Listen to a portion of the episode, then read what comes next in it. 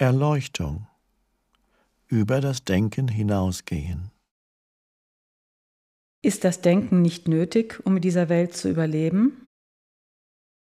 Dein Verstand ist ein Instrument, ein Werkzeug. Er hat seinen Nutzen bei bestimmten Aufgaben, und wenn die erledigt sind, schaltest du ihn wieder ab. In Wirklichkeit sind 80 bis 90 Prozent des Denkens der meisten Menschen nicht nur nutzlos und repetitiv, sondern oft so gestört und negativ, dass sie geradezu schädlich wirken. Beobachte deinen Verstand und du wirst herausfinden, dass das stimmt. Durch ihn wird deine Lebensenergie sinnlos vergeudet. Diese Art zwanghaften Denkens ist tatsächlich eine Sucht. Ganz einfach, du weißt nicht mehr, dass du die Wahl hast, damit aufzuhören. Etwas scheint stärker zu sein als du. Das führt dann zu einem trügerischen Gefühl von Lust. Und diese Lust wird unweigerlich zu Schmerz. Warum sollten wir süchtig nach Denken sein? Weil du damit identifiziert bist. Das bedeutet, dass du dein Selbstgefühl aus dem Inhalt und den Aktivitäten deines Verstandes beziehst, weil du glaubst, es würde dich nicht mehr geben, wenn du zu denken aufhören würdest.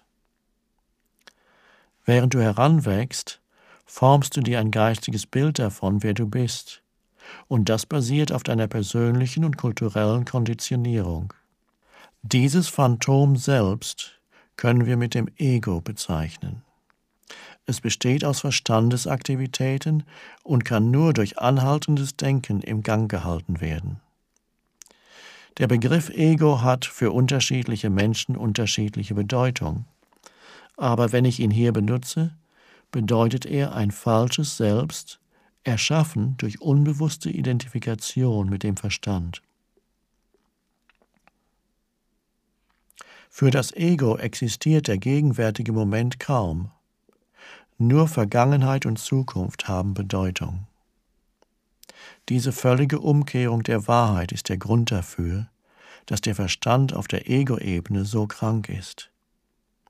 Er ist ständig damit beschäftigt, die Vergangenheit am Leben zu erhalten, denn ohne sie, wer bist du da überhaupt? Er versetzt sich selbst immer wieder in die Zukunft, um sein Überleben zu sichern und um dort eine Art von Befreiung und Erfüllung zu finden. Er sagt, eines Tages, wenn dies, das oder jenes geschieht, dann wird es mir gut gehen und ich werde glücklich sein, im Frieden. Selbst wenn sich das Ego scheinbar um die Gegenwart kümmert, nimmt es die Gegenwart nicht wahr. Das kann es auch gar nicht, weil es sie durch die Augen der Vergangenheit betrachtet. Oder es benutzt die Gegenwart als Mittel, um ein Ziel zu erreichen, das immer in der vorgestellten Zukunft liegt. Beobachte deinen Verstand und du wirst sehen, dass es so ist. Der gegenwärtige Moment enthält den Schlüssel zur Befreiung. Aber du kannst den gegenwärtigen Moment nicht finden, solange du der Verstand bist. Ich möchte meine Fähigkeit zu analysieren und zu unterscheiden nicht verlieren. Gegen mehr Klarheit und mehr Fokus im Denken hätte ich nichts einzuwenden, aber meinen Verstand möchte ich nicht verlieren. Das Geschenk des Denkens ist die wertvollste Sache, die wir besitzen. Ohne es wären wir nicht mehr als ein Tier. Die Vorherrschaft des Verstandes ist nichts weiter als ein Stadium in der Evolution des Bewusstseins. Es ist eine absolute Notwendigkeit, dass wir jetzt zur nächsten Phase weitergehen. Andernfalls werden wir vom Verstand, der zu einem Monster herangewachsen ist, zerstört werden. Darüber werde ich im Detail später noch sprechen.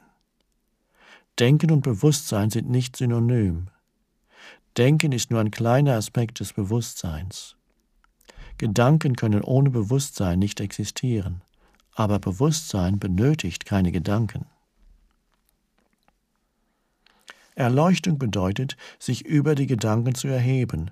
Sie bedeutet nicht, auf eine Ebene unterhalb der Gedanken zurückzufallen, auf die Ebene der Tiere oder Pflanzen. Im erleuchteten Zustand wirst du den denkenden Verstand immer noch benutzen, wenn nötig, aber auf wesentlich konzentriertere und effektivere Weise als vorher.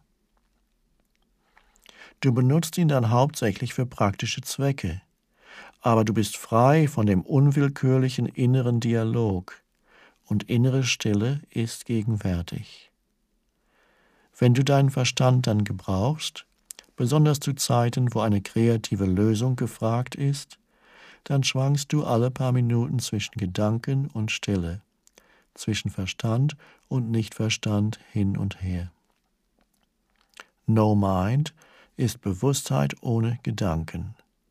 Nur auf diese Weise ist kreatives Denken möglich, denn nur dann ist das Denken wirklich kraftvoll. Denken allein nicht länger mit der Weite von Bewusstsein verbunden, wird schnell sinnlos, krank, zerstörerisch. Der Verstand ist grundsätzlich eine Überlebensmaschinerie. In Angriff und Verteidigung gegenüber einem anderen Verstand, im Sammeln, Speichern und Analysieren von Informationen, darin ist er gut, aber er ist absolut nicht schöpferisch. Alle wahren Künstler, ob es ihnen bewusst ist oder nicht, erschaffen auf einer Ebene von No-Mind, von innerer Stille. Der Verstand gibt den kreativen Impulsen oder Erkenntnissen dann eine Form. Selbst große Wissenschaftler haben berichtet, dass ihre kreativen Durchbrüche in Zeiten geistiger Ruhe geschahen. Eine landesweite Umfrage unter den angesehensten Mathematikern Amerikas einschließlich Einsteins, zu ihren Arbeitsmethoden brachte das Resultat, dass Denken nur eine untergeordnete Rolle in der kurzen, entscheidenden Phase des eigentlichen kreativen Akts spielt. Somit würde ich behaupten, dass es den meisten Wissenschaftlern nicht deshalb an Kreativität mangelt, weil sie nicht denken können, sondern weil sie nicht aufhören können zu denken. Es war nicht der denkende Verstand, der das Wunder des Lebens auf der Erde und dieses Körpers erschaffen hat und immer noch aufrechterhält. Da ist eindeutig eine Intelligenz am Werk, die wesentlich größer ist als der Verstand.